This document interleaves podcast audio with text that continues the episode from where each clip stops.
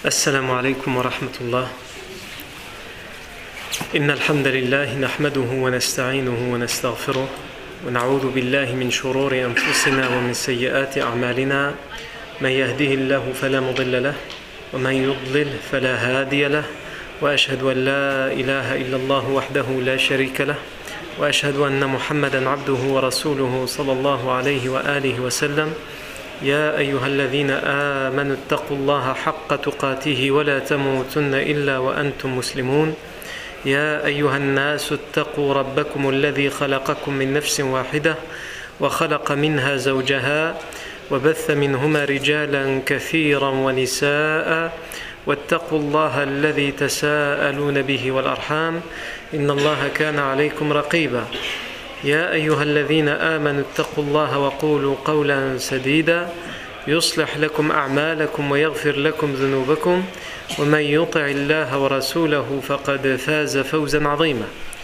أما بعد فإن أصدق الحديث كتاب الله تعالى وخير الهدي هدي سيدنا محمد صلى الله عليه وسلم وشر الأمور محدثاتها وكل محدثة بدعة وكل بدعة ضلالة وكل ضلالة في النار ثم أما بعد La semaine dernière, on s'est arrêté au moment où le prophète sallallahu alayhi wa, alayhi wa sallam a campé avec son armée pas loin des puits de Badr.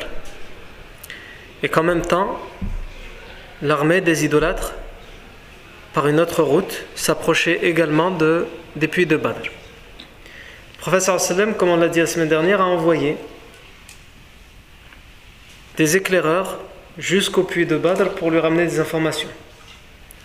Il a envoyé Zubayr ibn al-Awwam, Saad ibn Abi Waqqas, Ali ibn Abi Talib anhum, et d'autres. Et lorsqu'ils sont arrivés là-bas, ils ont découvert qu'il y avait des jeunes Mécois qui étaient en train de charger de l'eau depuis les puits de Badr pour aller ravitailler l'armée. Ils ont pu en capturer deux. Ils sont revenus avec au campement et ils les ont interrogés. Ils les ont interrogés brutalement, puisque lorsqu'ils leur posaient des questions sur la caravane d'Abu Sufyan, étant donné qu'ils n'étaient pas capables de donner de réponses sur la caravane d'Abu Sufyan et des informations sur la caravane d'Abu Sufyan, où était-elle, ils les ont frappés pour avoir les informations parce qu'ils disaient qu'ils étaient de l'armée des idolâtres. Mais ils refusaient de les croire. Donc ils les ont brutalisés. Et plus ils les brutalisaient, plus finalement ils leur disaient ce qu'ils voulaient entendre, c'est-à-dire oui, finalement nous sommes de la caravane d'Abu Sufyan. Et quand ils disaient ça, ils arrêtaient de les frapper. Et puis quand ils questionnaient encore plus et que finalement ils disaient qu'ils étaient de l'armée mécoise, ils se remettaient à les frapper. Le professeur sallam a terminé sa prière, puisqu'on a dit que ça s'est passé pendant que le professeur sallam était en train de prier. Et il leur a reproché cette façon de mener l'interrogatoire en leur disant quand ils vous disent la vérité, vous les frappez parce que cette vérité ne vous plaît pas, et quand ils vous mentent, vous les laissez. Et donc là, ils vont dire mais ils nous disent qu'ils sont avec l'armée. Comme si l'armée des Mécois, il y a une armée des Mécois qui est sortie, qu'elle serait très proche d'ici. Et le professeur Sallam leur a confirmé cette information, comme on l'a vu la semaine dernière, en leur disant oui, l'armée des Mécois sont sortis pour protéger la caravane d'Abu Sufyan.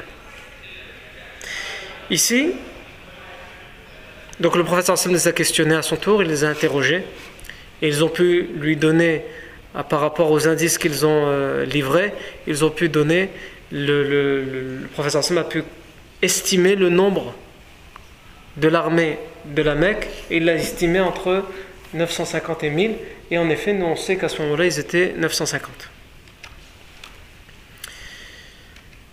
donc je vous rappelle les grands événements qu'on a vus jusqu'à présent l'ordre qu'on a suivi le professeur Sallam sort de Médine pour aller intercepter la caravane d'Abu Sufyan Abu Sufyan, ses éclaireurs lui ramènent cette information et donc il envoie Damdam ibn Amr al-Ghifari à la Mecque pour les prévenir et pour sonner la mobilisation générale. L'armée de la Mecque est sortie. Le professeur sallam continue son chemin vers Badr sans se douter que l'armée de la Mecque est sortie et sans se douter qu'Abu Sufyan est au courant de sa sortie. Abu Sufyan détourne la caravane et quand il sait qu'il a réussi à sauver sa caravane, il envoie un message à l'armée des idolâtres pour leur dire repartez.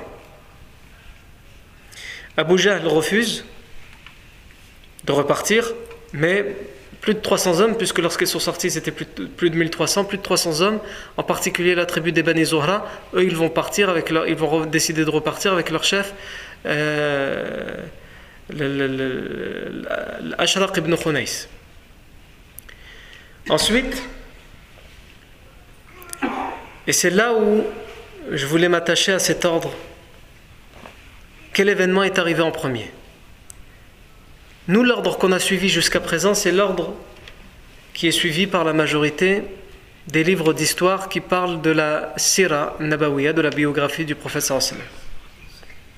C'est-à-dire que juste après ça, le sallam aurait eu des informations à travers le désert sur cette armée idolâtre, mais des informations qui n'étaient pas authentifiées. Le prophète va sortir lui-même après ça pour aller à la recherche des informations et cette information lui sera confirmée. Ensuite, il va camper pas loin de Badr et ensuite, c'est ce que c'est ce qu'on a c'est ce qu'on a dit la semaine dernière, il va envoyer des éclaireurs qui vont capturer les deux idolâtres et qui vont ils vont les interroger. Sauf que quand on s'attache vraiment aux détails qu'il y a dans les textes et dans les récits qu'on a vus jusqu'à présent, il y a une chose qui pose problème avec cet ordre qu'on a donné. Nous, on a suivi cet ordre parce que c'est l'ordre qui est suivi par pratiquement tous les livres d'histoire et tous les livres de sir. Ibn Hisham, Rahaq al-Martoum, Saïd Radmadan al-Bouti dans son livre Fiqh al-Sira, euh, al-Umari dans le Sira al-Nabawiya al-Sahiha et d'autres. Ils suivent cet ordre-là. Sauf que quand on, médite bien les, détails de ces, des événements, quand on parle de l'interrogatoire, dans les versions de Tabari, il est clairement dit, noir sur blanc, qu'au moment où il les interroge, s'il les frappe, c'est parce qu'ils n'ont aucune information sur l'armée de la Mecque. Nous, jusqu'à présent, on a dit qu'ils en ont toujours entendu parler. C'est ce que la majorité des historiens disent. Mais ce qui pose problème, si on suit cet ordre-là, c'est cette phrase dans la version de Tabari qui nous dit Ils vont capturer deux idolâtres et à ce moment-là, ils vont se les interroger. À ce moment-là, ils n'ont aucune information. Ils ne sont toujours au courant de rien en ce qui concerne l'armée de la Mecque. Alors la majorité des historiens s'en sortent en disant cet ordre qu'on a cité est quand même valable ils ont commencé à en entendre parler avant, parce que de toute façon, les versions, par exemple, qu'il y a dans Tabari, elles ne sont pas à 100% authentiques.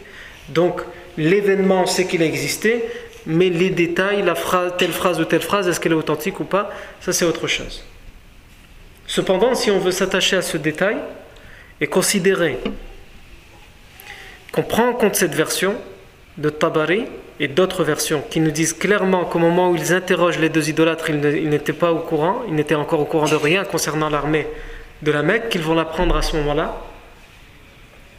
Ça a l'air d'être crédible. Qu'est-ce qui montre, qu'est-ce qui vient appuyer cette crédibilité? Premièrement, la violence. Ils vont utiliser la violence à l'encontre de euh, ces deux prisonniers donc c'est que vraiment il y a quelque chose qui les, qui les choque, qui les perturbe. S'ils avaient déjà entendu parler de l'armée de la Mecque, ils ne vont pas les frapper juste parce qu'ils disent qu'ils appartiennent à l'armée de la Mecque. Là, ils sont persuadés qu'ils mentent. Donc, il y, a cette chose, il y a cet élément qui vient appuyer. Ensuite, euh, Mohammed al-Ghazali, dans son livre euh, de la biographie du professeur sallam, lui, il va suivre un autre ordre. Il va suivre un autre ordre, c'est-à-dire que il va d'abord parler de la capture des prisonniers et ensuite de la consultation des compagnons. On a expliqué que le professeur a consulté ses compagnons pour savoir que faire. Si la consultation elle vient avant la capture des prisonniers, ça veut dire que les musulmans ont su avant la capture des prisonniers qu'il y avait une armée de la Mecque, puisque le professeur Hassan, s'il les consulte, c'est pas pour la caravane. Là, il les consulte pour l'armée. Qu'est-ce qu'on fait? Est-ce qu'on va à la guerre ou pas? Ça veut dire qu'il en a déjà entendu parler. C'est pour ça qu'on a suivi cet ordre. Mais Mohamed al-Ghazali, par exemple, lui, il donne la consultation des compagnons après la capture des prisonniers. Ce qui vient appuyer l'idée, si on suit l'ordre de Mohamed Ghazali, que la version de Tabari dans son détail, elle est crédible, c'est-à-dire qu'ils l'ont su en réalité pour l'armée de la Mecque au moment où ils ont capturé les prisonniers. Certains d'entre vous pourraient penser que c'est un détail, que c'est pas important, mais il me semblait important de mettre la lumière sur cet euh, élément. On peut à présent continuer, et donc en tous les cas, maintenant on arrive à un moment où de toute façon tout le monde sait. Les musulmans savent que l'armée est là, elle n'est pas loin de Badr, et les Mécois savent que l'armée des, musulmans n'est pas loin de Badr, puisque leurs euh, puiseurs, leurs euh, servants vont être euh, capturés, que d'autres vont réussir à s'échapper, donc ils vont aller donner l'information. Donc à ce moment-là, qu'est-ce qui se passe? Les deux armées se dirigent vers les puits de Badr. Et ils se dépêchent parce qu'il faut arriver le premier à Badr, pour deux raisons. Il y a de l'eau. On est en plein milieu du désert et l'endroit le plus proche où il y a de l'eau, c'est Badr. Il y a des puits à Badr. Et si les idolâtres ont envoyé, alors qu'ils ne sont pas loin de Badr, ils ont envoyé des servants les ravitailler en eau, ça prouve qu'ils n'ont plus d'eau. Ils auraient pu attendre d'arriver à Badr. Ils avaient encore une journée, une nuit de marche à peu près. Ils auraient pu attendre. S'ils ne pouvaient pas attendre, c'est qu'ils ont vraiment plus d'eau du tout.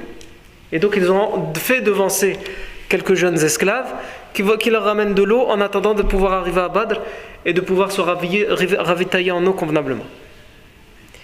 Et donc ça, c'est une information capitale.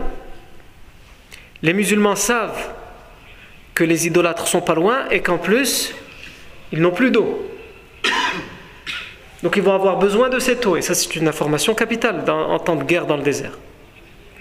Et les idolâtres savent que le prophète non seulement sait pour leur présence, et il va savoir pour leur nombre, et il va savoir pour l'endroit où ils se trouvent, et il va savoir pour l'eau.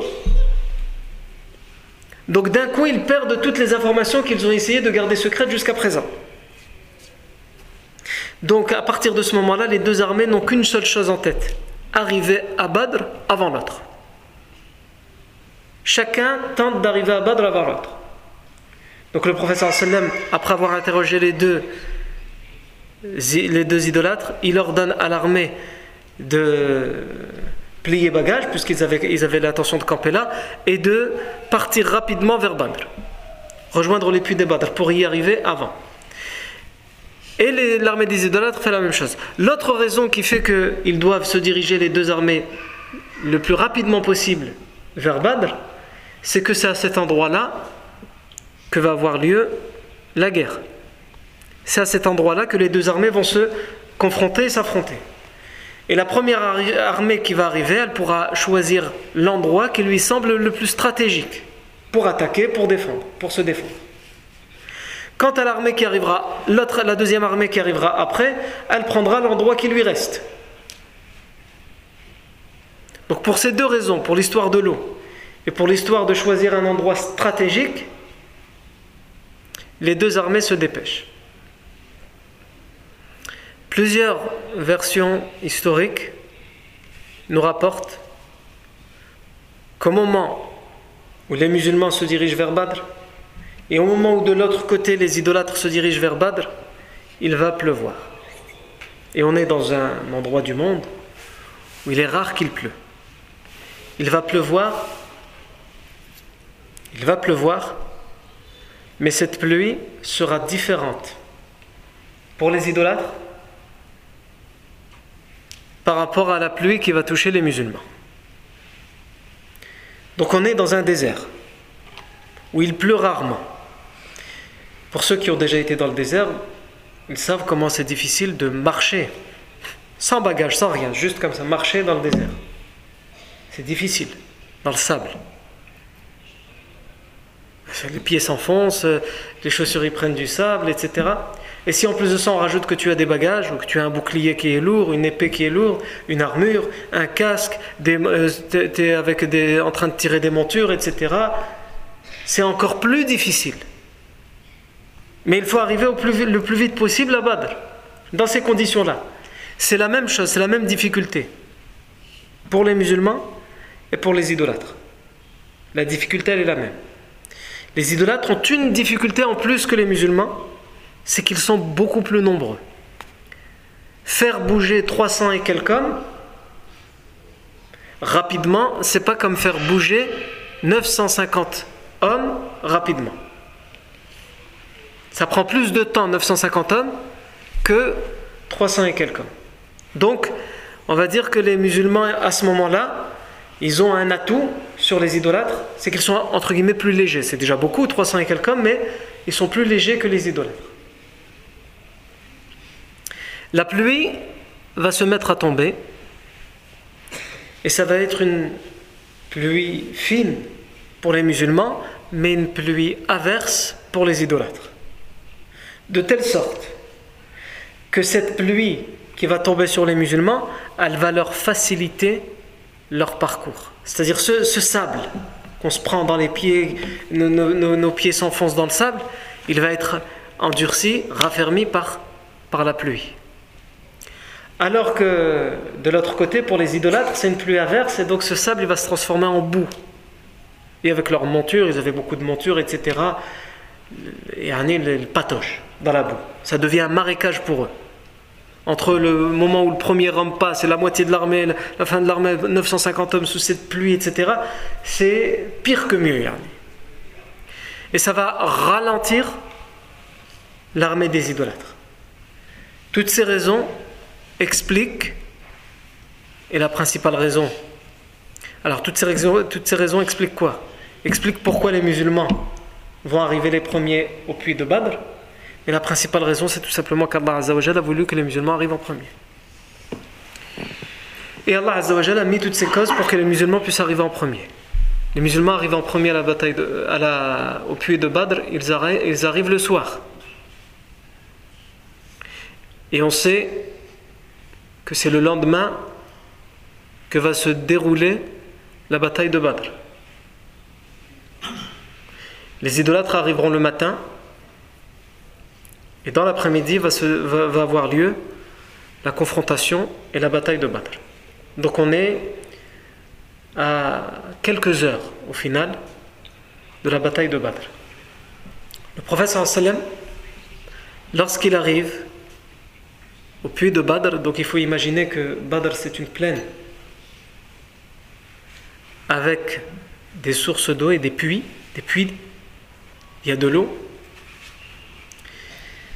le professeur Sam arrive, il choisit un endroit, il y a des, puits un peu partout sur cette plaine, il choisit un endroit et il leur donne à l'armée de s'arrêter et de camper sur cet endroit. Et ici, on a un hadith qui est ce qu'on appelle un hadith mursal, c'est-à-dire que la chaîne de transmission s'arrête à la génération des tabi'i. C'est-à-dire on n'a aucune certitude que cette chaîne de transmission va jusqu'au professeur sallam et que ce qu'on va raconter là, c'est quelque chose qui a vraiment été vu et vécu par quelqu'un qui était présent le jour de la bataille. Parce que la chaîne de transmission qu'on a, elle s'arrête à la génération des Tabiri, donc on ne peut pas la juger authentique, c'est-à-dire celui qui nous l'a rapporté, c'est bien quelqu'un qui a vécu autant de présence. Non. On, en est incapable. Donc c'est une version mursal. Walakin pour l'histoire, généralement les savants, ils se contentent et ils acceptent le mursal. Et d'ailleurs, ce récit qu'on va, euh, qu'on va raconter au moment de l'arrivée du professeur Hassan dans cet endroit, il est repris par absolument tous les historiens qui sont connus pour avoir euh, étudié en détail la vie du professeur Hassan. Ils reprennent tous ce récit. Ça veut dire qu'ils lui font confiance à ce récit, même s'il est mursal. Et on peut même rajouter que des gens comme par exemple l'Akram Diya al-Umari qui a fait un livre qui s'appelle As-Sir al-Nabawi al-Sahiha, c'est-à-dire qu'il a essayé de prendre que ce qui est authentique.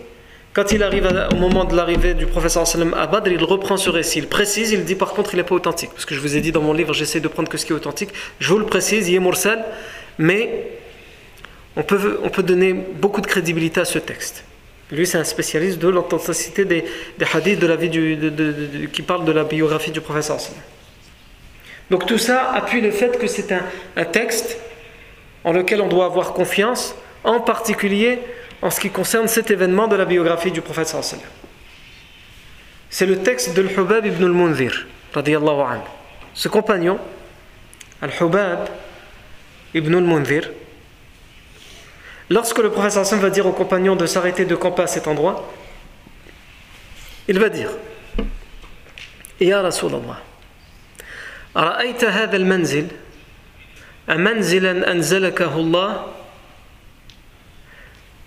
فليس لنا أن نتقدمه ولا نتأخر عنه أم هو الرأي والحرب والمكيدة ومسجد الله Est-ce que cet endroit où tu nous demandes de nous arrêter, de nous installer dans cette plaine de Badr, est-ce que c'est un ordre dans le sens où c'est Allah qui t'a dit de te mettre à cet endroit, et donc dans ce cas, on n'a rien à dire, Allah c'est mieux que tout, que nous tous, ou alors c'est ton idée, ton opinion, c'est ton plan, ta ruse, ta stratégie à toi, que tu as réfléchi. Et le professeur Sam lui répond Ce n'est pas une révélation divine, le choix de l'endroit, c'est mon idée. Je pense que là, c'est un bon endroit. Il y a quelques puits à côté de nous, on aura de l'eau. On n'est pas trop euh, en contrebas. Les idolâtres risquent d'arriver là-bas. Il y a un. Enfin, ça m'explique. Al-Hubab ibn al-Mundir, son idée, sa stratégie. Et là, Al-Hubab ibn al-Mundir, il se permet de lui dire Ya Rasulallah, hada messager d'Allah, je ne pense pas que ce soit un bon endroit. فانهض بالناس حتى تأتي أدنى ماء القوم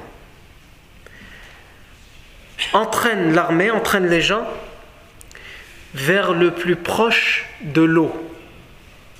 Parce qu'il n'y a pas qu'un puits, il y a plusieurs puits. L'eau qui est le plus proche de là où vont arriver les idolâtres. On sait qu'ils arrivent par le sud, donc ils vont arriver par cet endroit.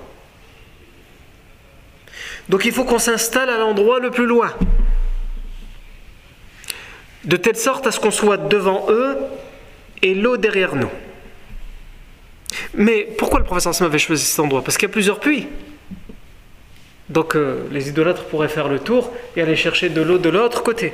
Le Hubab ibn al il dit on va leur bloquer ici, et pour les puits qu'il y a tout derrière, on les bouche on se débrouille pour qu'il ne soit plus accessible, pour que l'eau dans les puits ne soit plus accessible. Il ne faut pas s'imaginer que les puits de l'époque, c'est les puits peut-être que vous voyez dans nos pays d'origine, hein, bien construits avec euh, du ciment, des briques autour. C'est quelque chose de bien large. Ah, c'était des petits, trous, donc c'était très facile de boucher ça et de les rendre inaccessibles. Donc le Hubab ibn il, faut, il dit il faut tout euh, bloquer les puits, et garder ici que les puits qui sont autour de nous, et bloquer l'accès des idolâtres à ces puits. Mais même ça, c'est pas suffisant. Avant qu'ils arrivent, creusons un bassin dans lequel nous remplirons, nous remplirons le, plus d'eau possible.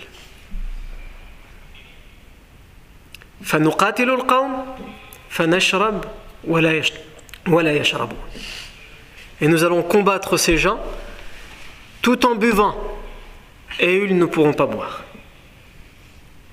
Le professeur Hassan lui dit Tu as donné l'opinion, la vraie opinion, la stratégie, le plan. Ici, comme je vous l'ai dit, même s'il est mursal, tous les historiens le reprennent. J'ai lu un seul euh, article, c'est pas dans un livre, c'est dans un article sur internet d'un prédicateur qui remet en cause cette information en disant non seulement elle est, faible dans la chaîne de transmission, et il va plus loin, il dit elle est faible dans le sens du texte. Pourquoi? Son argument c'est de dire si on croit ce texte, ça voudrait dire que le prophète sallam, il voit qu'il y a le puits, et pourtant il va laisser le puits à la merci des idolâtres. Lui, il n'y aurait pas pensé. Croire en ce texte, dit ce prédicateur, c'est insulter le prophète sallam. Sauf qu'il y a une chose qui est, Allahu A'lam, qui a échappé à ce prédicateur, c'est qu'en fait, comme on l'a expliqué, quand on parle de Badr, on dit Abar ou Badr, les puits de Badr. C'est pas Bi'r Badr, c'est pas un puits, c'est des puits. C'est-à-dire que ce prédicateur, ce Daria, aurait raison s'il n'y avait qu'un puits. C'est évident qu'il faut prendre le puits et puis c'est tout. Mais nous, on sait qu'il y avait plusieurs puits. Donc le prophète il s'installe à côté de certains puits et il laisse les autres puits à la merci des idolâtres. Parce que c'est la réaction naturelle qui viendrait à un être humain. Hubab ibn al-Mundir, lui, il se dit qu'on peut prendre les puits, tous les puits. Comment? En bloquant l'accès par là où on va arriver les idolâtres et tous les autres puits qui sont loin, qui sont loin derrière, pour être sûr qu'il ne, puisse pas y avoir accès, on les bouche et on les enterre. Non. Wallahu a'lam. Ala kulli hal, le Habab ibn al-Munzir, ce compagnon, donc il donne cette consultation. Il donne son opinion. Et si le Habab ibn al-Munzir le fait, tout d'abord il le fait en posant une question. Est-ce que c'est un endroit qui t'a été choisi, désigné par Allah, et dans ce cas-là, on ne discute pas. Ou c'est ton idée, ton opinion, ta stratégie? Et quand le professeur lui dit c'est mon idée, là il se permet de donner son opinion. Et ça c'est quelque chose que, qu'il faut reprendre à notre compte, parce que souvent on dit il faut suivre le prophète Mohammed. Sahih. Il faut le suivre dans quoi? Faut le suivre dans tout ce qui est un hukm shara'i, qui a été donné pour être suivi religieusement. Il faut le suivre dans tout ce qui est décret religieux, qui a été donné par le professeur sallam à travers la révélation, à travers le Coran ou à travers sa sunna, pour que les gens le suivent et le mettent en application. Mais il y a des choses que le professeur sallam faisait, qui faisaient partie de ses codes à lui, des codes de l'époque, de sa tribu, de ses mœurs, de sa nature humaine qui ne vont pas être forcément des choses dans lesquelles on doit absolument suivre le professeur sallam. Le professeur sallam était aussi un être humain qui avait des goûts, qui avait une, conception, une façon de voir les choses. Et donc dans les choses dont on sait qu'il n'y a qui ne sont pas encadrées par la révélation, par le religieux, dans ces choses-là, nous n'avons pas obligation de suivre le professeur. Ça fait par exemple Rappelez l'histoire où on, a posé au professeur sallam un lézard. Parce que certaines tribus arabes consommaient le lézard. On lui a posé un lézard. Il était en compagnie de Khalid ibn, ibn al-Walid. Khalid ibn al-Walid, il aimait ça. Et donc il s'est mis à manger. Khalid, il raconte, il dit Mais le professeur sallam, je le voyais, il n'a pas touché. Donc il a dit J'ai eu peur et j'ai arrêté de manger. Et j'ai dit Ya Rasulallah, je te vois ne pas toucher ce repas. Est-ce que c'est haram? C'est interdit, c'est haram de manger de, cette chair? Le professeur Hassan lui a dit non. Ce n'est pas haram, mais moi, yani, ça ne fait pas partie de mes goûts, j'aime pas. Non. Et là, Khalid ibn Walid, qu'est-ce qu'il a fait? Et il a terminé. Radiallahu anhu. Parce que, ah, donc ça n'a rien à voir avec la religion, donc les compagnons avaient très bien compris ça. Ils savaient faire la distinction entre il faut suivre le professeur sallam, les domaines où il faut le suivre, les domaines où il ne faut pas suivre. Malheureusement, on voit aujourd'hui que plus de 1400 ans après l'arrivée du professeur sallam, il y a chez nous, en particulier chez nos jeunes, quelquefois des gens qui n'arrivent pas à faire cette distinction. Quand on leur dit oui, mais là tu dis qu'il faut faire comme ça, mais ça c'est pas forcément religieux. Ah si, c'est religieux professeur Hassan l'a fait, donc il faut le faire. Il ne faut pas chercher à comprendre. Non. Et ça va dans tout. Non, ça va dans tout. La personne doit absolument prendre en compte le contexte. Et d'ailleurs, il y a eu beaucoup de divergences entre les savants. Par exemple, le port du turban. Le professeur Sam portait régulièrement des turbans, il mettait le turban. Est-ce que le port du turban c'est religieux Ou c'est traditionnel, une tradition de l'époque? Shawkani, l'imam Shawkani dans son ouvrage Nail Autar, il explique que le port du turban c'est un mœurs, c'est un code vestimentaire de l'époque. À un tel point qu'il dit les idolâtres aussi ils portaient le turban. Et les Arabes portaient le turban avant même la naissance du professeur Et on n'a pas de texte clairement qui dit qu'on est récompensé parce qu'on va mettre un turban. Après, il y a un autre sujet sur le fait de couvrir la tête. Là aussi, il y a divergence. Bon, euh, même si on dit que le turban c'était une tradition, mais le fait de couvrir la tête, en particulier pour la prière, etc.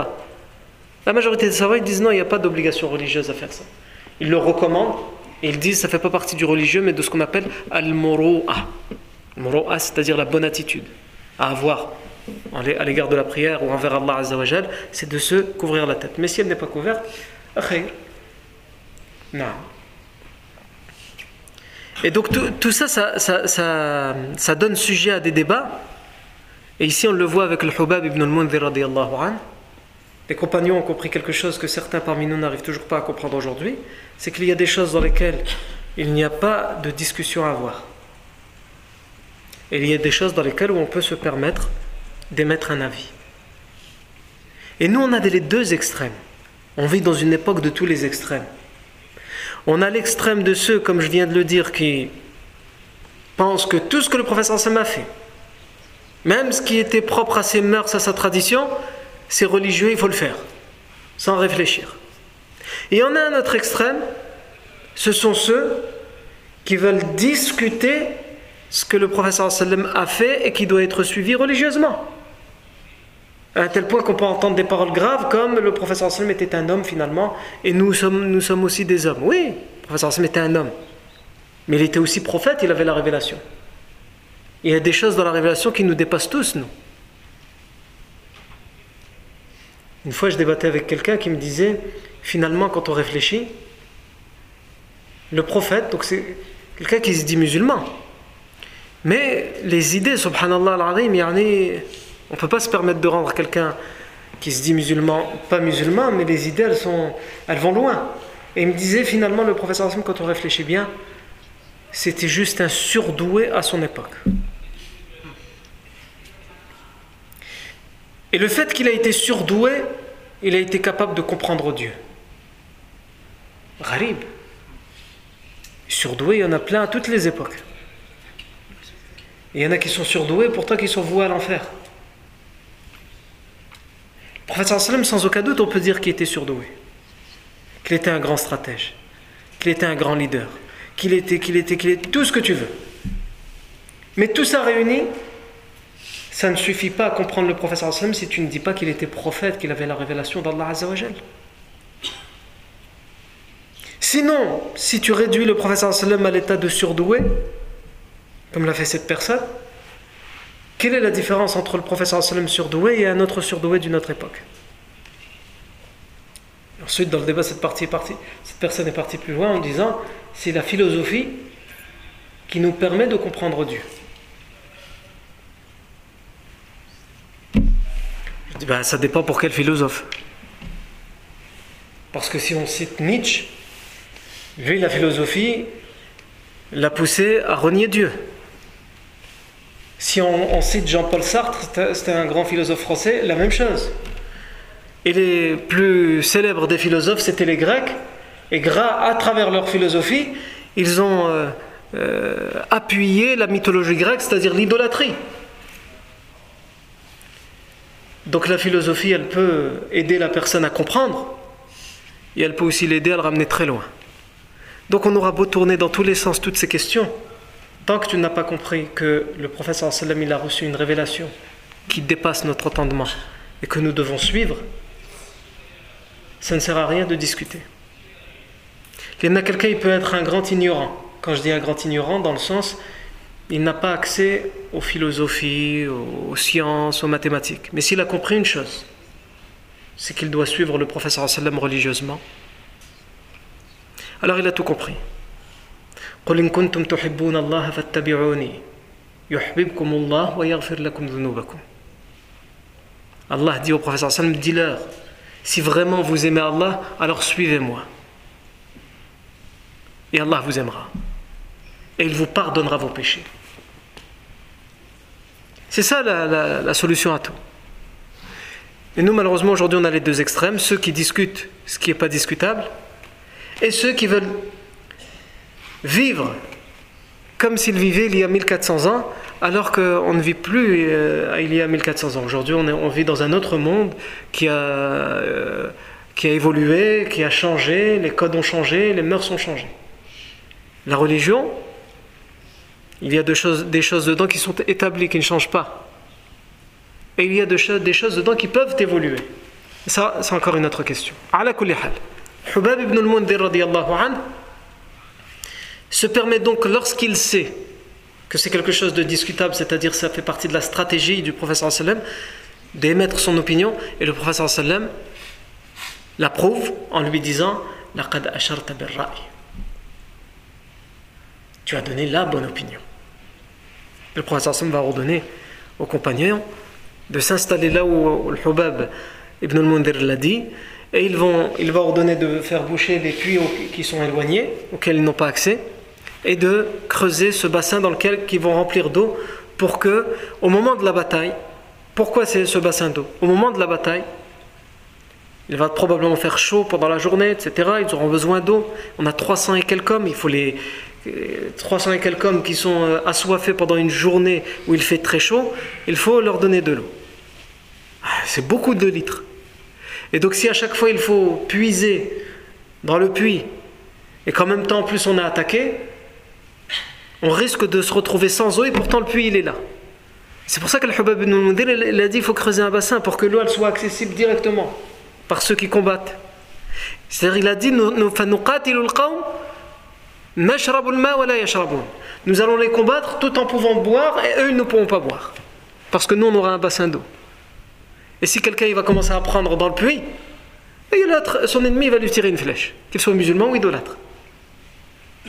Le temps que tu mettes le, tu jettes ton seau dans le puits pour, avec une corde pour l'autre, il te voit, il va te tirer dessus, sa flèche.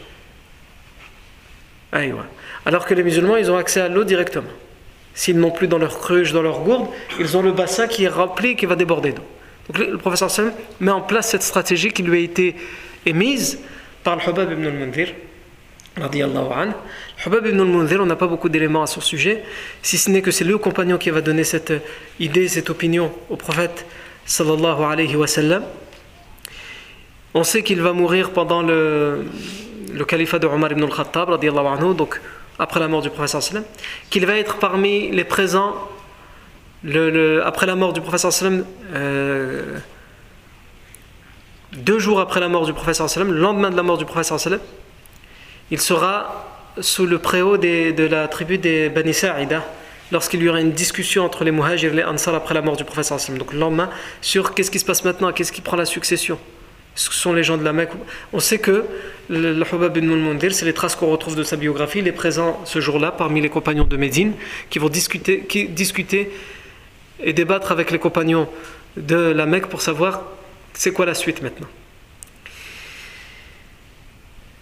Et aussi, l'autre chose qu'on peut retrouver dans sa biographie, ce sont les seules choses qu'on peut retrouver à son sujet, c'est qu'il a laissé derrière lui, c'était un poète, il a laissé derrière lui certaines rimes arabes dans lesquelles il disait Alam ta'lama Alam ta'lama lillahi darru abikuma wa man nasu illa akmahun wa basiru بأن وأعداء النبي محمد أسود لها في العالمين زنير نصرنا وآوينا النبي وما له سوانا من أهل الملتين نصير Qu'est-ce que ça veut dire Alam ta'lama. Vous deux ne savez-vous donc pas Vous deux, qui vous deux Ici, il faut se spécialiser dans la poésie pour savoir à quoi fait référence le duel, vous deux. Les poètes, en particulier la, poésie ancienne, de la Jahiliya, les poètes, ils avaient une habitude. C'était que dans leurs poèmes, ils s'adressaient au duel, à deux personnes. C'est imaginaire, mais ils s'adressaient à deux personnes. Par exemple, Mru'ul Qais, c'est un grand poète de la Jahiliya, et dans sa Mu'allaqa, sa poésie qui a été euh, suspendue à la Kaaba pendant une année parce qu'il avait gagné le concours des poètes à l'époque de la Jahiliya, c'est le même genre d'émission télé-réalité, là où les gens ils se présentent, ils font des chansons, ils improvisent, etc. Avant, c'était la poésie. Dans le, marché, dans la foire de Ukkad. Et celui qui avait le meilleur poème, on lui, on lui donnait l'honneur que son poème était écrit sur un registre, sur un parchemin, et qu'il était suspendu dans la Kaaba pendant une année. Et Al-Qais a eu cet honneur parce que son poème, il a défié tous les autres. Et il commence les premières rimes en disant Qifan nabki.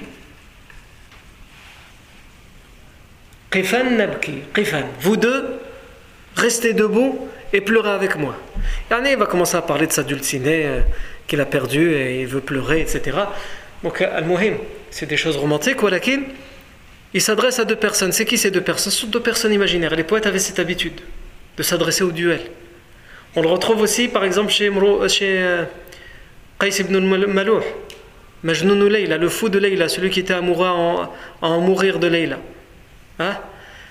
Et il commence ses rimes par Khalilayya. Khalilayya. Oh, vous, mes deux confidents, mes deux amis, écoutez-moi. Il se plaint de, de son amour qui l'a brisé, qui lui a brisé le cœur. On le retrouve même, parce qu'après les poètes qui sont arrivés dans la civilisation musulmane, évidemment, leur poésie, c'est pas une poésie qui, est innovée, c'est pas une nouvelle poésie. Ils prennent des, poètes anciens. C'est de eux qu'on apprend la poésie. Non. Ce qui a été fait par la suite en poésie, même si on ne va pas dire la même chose, parce que dans la Jahiliya, on trouve des poèmes qui font l'éloge du vin, ça on va éviter quand même comme Majnun Leila qui fait l'éloge du fait d'être passionnément amoureux d'une femme et d'en mourir, ça on va éviter aussi. Mais on utilise cette poésie, cet art, pour faire les éloges d'Allah, pour faire les éloges de la religion, pour faire les éloges des bonnes actions, etc. Et donc, ils ont continué à, utiliser ces habitudes. Par exemple, vous avez Abu al-Atahiyya. Abu al-Atahiyya qui était un, grand poète pendant la civilisation des, des Abbassides, le poète de Harun al-Rashid.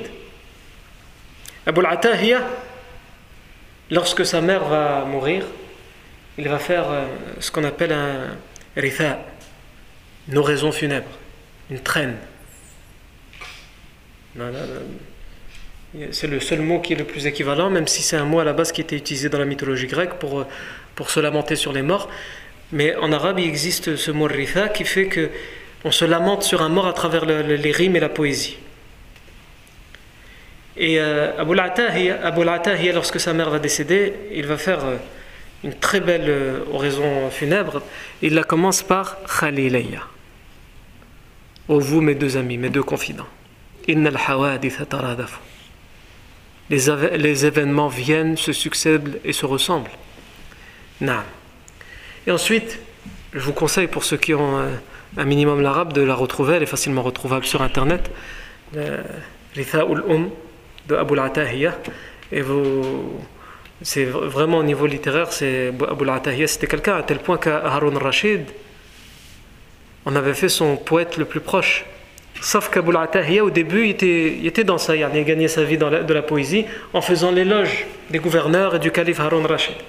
Et avec le décès de sa mère et la réflexion, la méditation, finalement, il va changer de vie c'est-à-dire qu'il va devenir ascète et il ne voudra plus aller faire l'éloge des gouverneurs. Non. Et Harun Rashid va le convoquer et va lui dire euh, Ça fait longtemps qu'on t'a pas vu dans nos assemblées. Il va dire Non, moi c'est tout, j'ai pris ma retraite. Et poliment, respectueusement, moi j'ai arrêté. Harun Rashid, il n'y a, a, pas de ça, pas de retraite. Tu reviens dans la cour. Ça, ça fait rappeler euh, le, roi Hassan II du Maroc. Lui aussi, il avait, euh, il avait dans sa cour des gens qui étaient là pour le faire rire. Il y avait même quelqu'un qui lui racontait l'histoire du soir. Il avait des poètes. Et il avait des chanteurs. Parmi eux, euh, Abdullah Belhadi qui a, qui a fait son repentir et qui maintenant il, fait que la lecture du Coran et, des anachid. Mais à l'époque, c'était un, chanteur avec les instruments de musique, etc. Et c'était le chanteur attitré d'Hassan II. Et lorsqu'il a commencé son repentir, on raconte, c'est lui qui le raconte. Mais il le raconte après la mort d'Hassan II. Après la mort d'Hassan II, on peut dire ce qu'on veut sur lui, mais de son vivant, c'était mieux de se taire. Non. Et si tu voulais pas te taire, il te faisait taire de toute façon, donc il fallait pas t'inquiéter pour ça.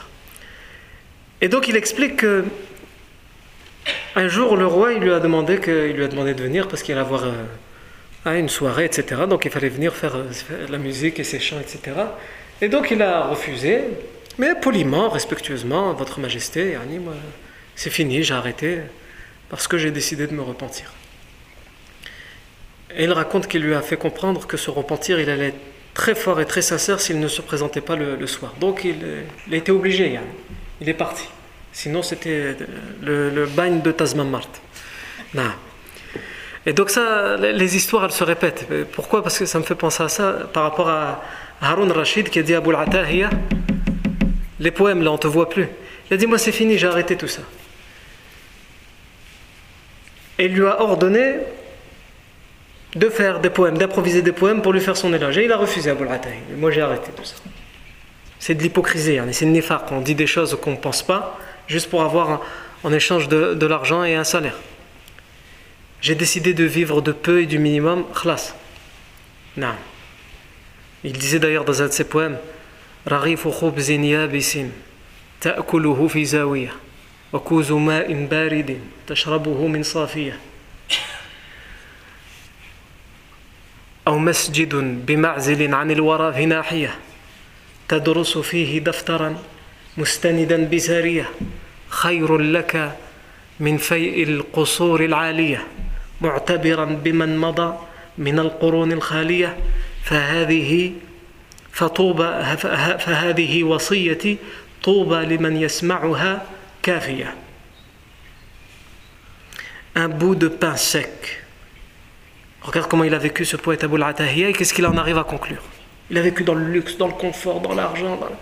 Et finalement, il a vécu le décès de sa mère, les décès dans sa vie, les épreuves, et finalement, avec toute cette méditation, il en arrive à quoi? À dire un bout de pain rassis.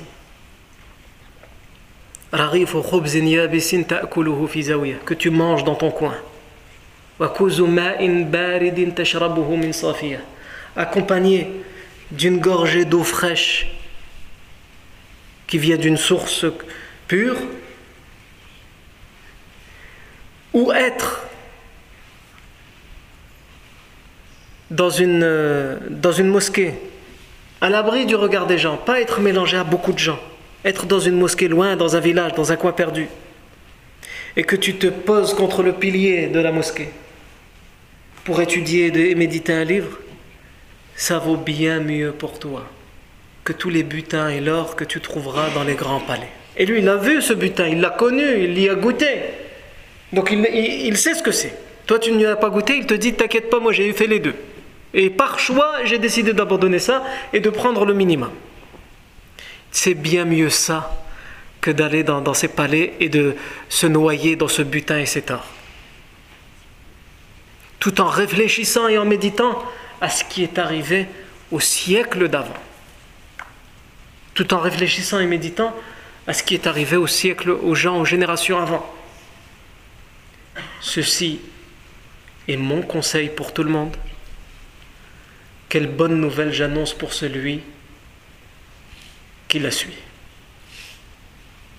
Il termine par la dernière rime que j'ai pas citée en arabe.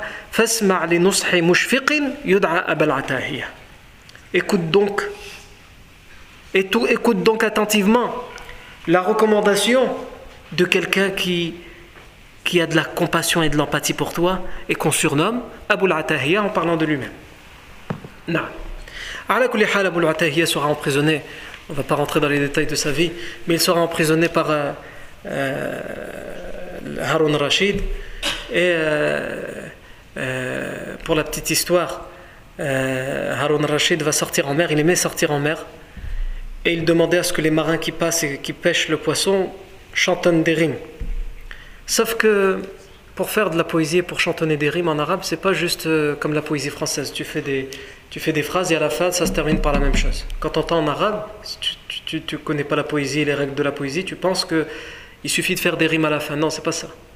Il faut que le nombre de syllabes entre chaque vers soit identique et il faut que le nombre de harakat, de voyelles et de sukun ou de med soit placé aux mêmes endroits.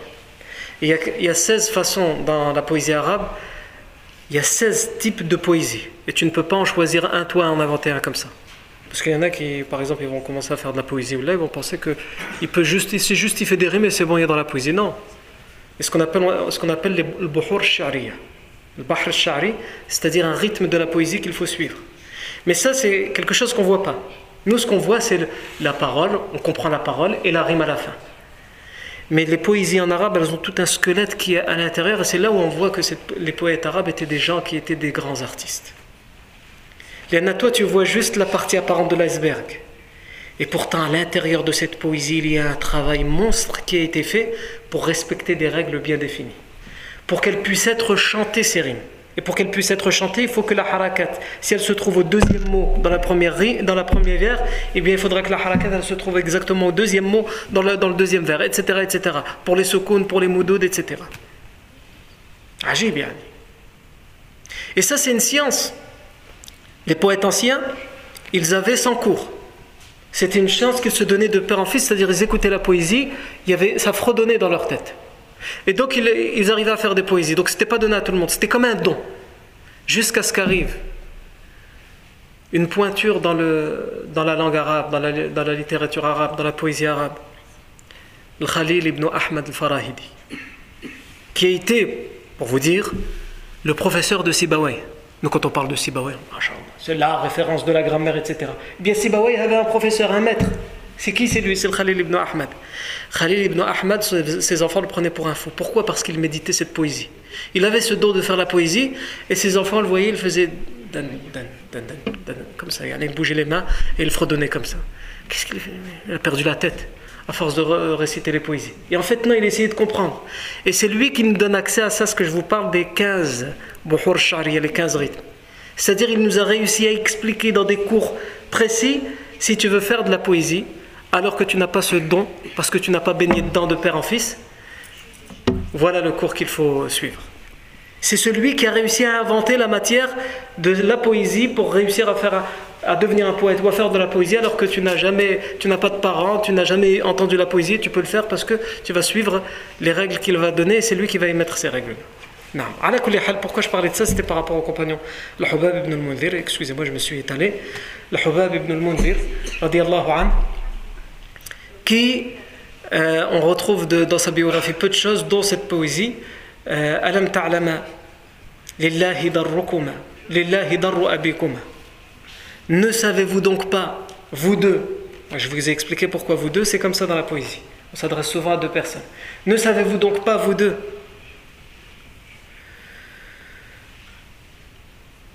nasa akmahun wa basiru et les gens sont soit voyants, soit aveugles. Est-ce que vous, vous savez pas Est-ce que vous voyez pas Et parmi les gens, il y a deux types. Il y a ceux qui comprennent, ceux qui ne comprennent pas. Ceux qui voient, ceux qui refusent de voir. Et ensuite, il dit, alors ne savez-vous donc pas euh, ne, pas savoir quoi? Bien, ça vient, la réponse, ça vient dans la deuxième rime.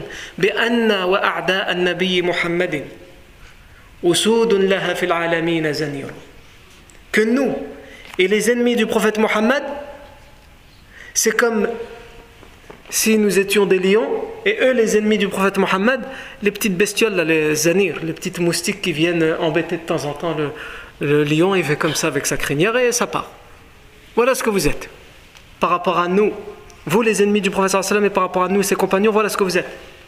Et ensuite il dit, lui, ce compagnon de Médine, qui a prêté serment d'allégeance pour donner sa vie s'il le fallait pour protéger le prophète il dit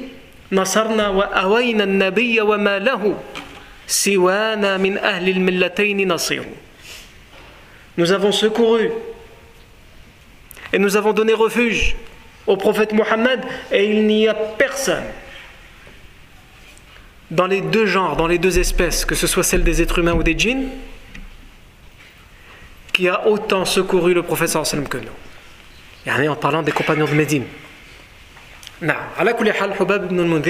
C'est lui qui va donner cette idée au professeur Hassan, le professeur Hassan va la suivre. Ensuite, il va y avoir une autre intervention, toujours d'un compagnon de Médine, qu'on a déjà vu la semaine dernière. C'est l'intervention de Saad ibn Mu'ad radiallahu anhu. Saad ibn Mu'ad radiallahu qui était intervenu, vous vous rappelez, on l'a vu la semaine dernière, pour dire Nous sommes là, nous te suivrons, même si tu dois traverser les océans, nous serons avec toi. Ici, le, euh, le, compagnon Saad ibn Mu'ad va avoir une autre réaction. Il va dire Ya Rasulallah. ألا نبني ألا نبني لك عريشا تكون فيه ونعد عندك ركائبك Ô messager d'Allah, ne nous laisserais-tu pas bâtir pour toi un harish Harish, c'est une sorte de tente ouverte. Avant l'époque, quand il campait, il montait des tentes. La tente, elle était fermée pour pouvoir dormir dedans, se reposer dedans.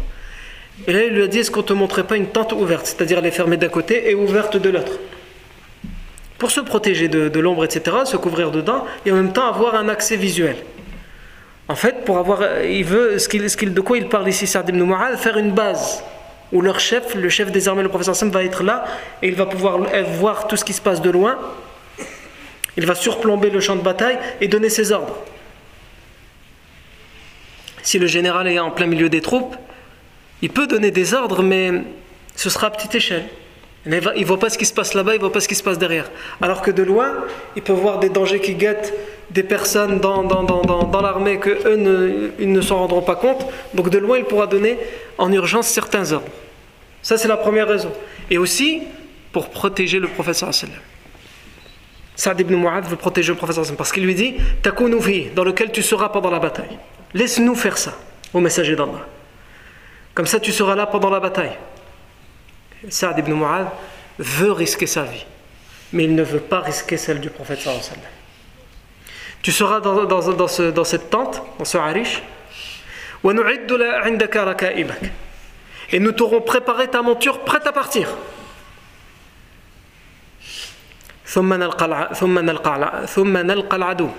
Et ensuite nous irons affronter notre ennemi. فإن أعزنا الله وأظهرنا على عدونا si Allah nous donne la victoire et le triomphe sur nos ennemis, c'est justement ce que nous voulions. Et tant mieux.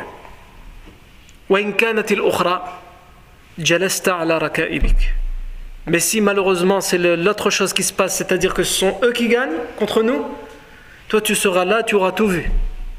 Et tu monteras sur ta monture qui aura déjà été préparée à l'avance et tu iras rejoindre ceux que nous allons laisser derrière nous à Médine. Fawallahi ya Rasulallah. Ah, écoute Saad ibn Mu'ad ce qu'il dit. Parce que je jure par Allah, ô messager d'Allah. Regarde, écoute ce qu'il va dire. لقد تخلف أقوام ما نحن بأشد حبا لك منهم. il y a des gens qui sont restés derrière, qui sont à Médine mais jamais je ne pourrais prétendre que nous t'aimons plus que eux ils t'aiment. L'amour qu'eux ils ont pour toi, il est plus fort. Ici aussi on voit la stratège, le stratège qu'est Saad ibn Mu'ad. Parce qu'en disant ça, il donne une leçon à À tous les compagnons qui pourraient se permettre de dire l'être humain comme ça. Nous on est là, pendant qu'il y en a d'autres qui dorment. C'est nous on est là. Les autres, wallo. Saad ibn Mu'ad, il dit Parce que derrière nous avons laissé des gens, sans aucun doute, ils t'aiment toi plus que nous, comment on t'aime. Comment on t'aime nous? Eux, ils t'aiment plus encore. Et il termine par dire Et à travers eux, Allah te protégera. À travers leur cause, Allah te protégera. Le terme nasaha en arabe, ça peut vouloir dire mutuellement se recommander, se donner des conseils, et ça peut vouloir dire être sincère. Al-Munasaha, ça peut vouloir dire la sincérité. Et donc, on peut le prendre dans les deux sens ici. Ils recommanderont au professeur sallam et ils prendront les recommandations du professeur sallam sur comment faire pour défendre la ville. Comme l'a fait le Hubab. Il s'est permis de donner une recommandation et un avis.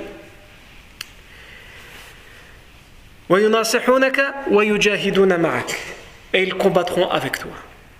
Et le professeur Hassan va faire les, éloges de Saad ibn Mu'ad, il va remercier, il va faire des doigts pour lui, et il va accepter cette requête. Non. Et Saad ibn Mu'ad, il va désigner quelques jeunes combattants de Médine pour rester avec lui pour protéger le professeur Hassan de tout danger. Ce qui compte pour eux à ce moment-là, peu importe qu'il gagne la bataille ou non, c'est de protéger le professeur sallam et de le mettre au cas où il perd la bataille dans un endroit sûr le plus vite possible. Et de lui permettre de suivre la bataille tout en pouvant le mettre dans un endroit sûr au cas où il y ait une défaite. Et là, on voit que le professeur Sam jamais n'a demandé ça. Le professeur Sam est parti pour faire la guerre avec ses compagnons. Mais c'est le compagnon Saad ibn Mu'ad qui insiste pour avoir ça, qui veut ça. Alors que n'importe quel autre leader, ça fait partie des règles, ça, ça même pas quelque chose qu'on demande. Bon, évidemment, moi, vous inquiétez pas, je serai avec vous de tout mon cœur. Hein. Vous aurez un, numéro de téléphone vert d'urgence au cas où il se passe quoi que ce soit, vous m'appelez, je serai là, hein, enfin à 2000 km, mais euh, je suis là avec vous. Le professeur Hassan n'est pas parti pour être euh, loin, il est parti pour combattre avec eux. Mais les compagnons ne veulent pas de ça les compagnons ne veulent pas perdre le professeur Sami. Ils peuvent risquer leur vie, mais ne veulent pas risquer la vie du professeur Sami. On voit ici l'amour qu'ils ont pour le professeur Sami. Et comment ils veulent préserver sa vie. Non. Ensuite, la dernière nuit avant la bataille de Badr, le professeur Hassan va aller passer dans cet endroit avec les compagnons. Les idolâtres ne sont toujours pas arrivés, ils sont en chemin sont toujours pas arrivés à Badr. On a un hadith authentique dans le recueil de l'imam Ahmad qui nous explique en détail comment va se passer cette nuit. Et on a aussi un hadith dans l'authentique de Muslim qui nous l'explique. Ces deux hadiths, qu'est-ce qu'ils nous expliquent, qu'est-ce qu'ils nous racontent? Ça, c'est ce que nous verrons la fois prochaine, tabaraka wa ta'ala. Euh, la semaine prochaine, Inch'Allah ta'ala, on, on, reprend les, les, cours entre le Maghreb et l'Aïcha. Comme l'Aïcha maintenant commence à tarder, hein, on fera entre le Maghreb et l'Aïcha. Donc rendez-vous euh, dimanche prochain à Maghreb, Inch'Allah ta'ala, pour la suite de la bataille de Badr. Barakallahu fikum pour votre attention. Subhanakallahu wa bihamdik. Ashhadu an la ilaha illa ant. Nastaghfiruka wa natubu ilayk.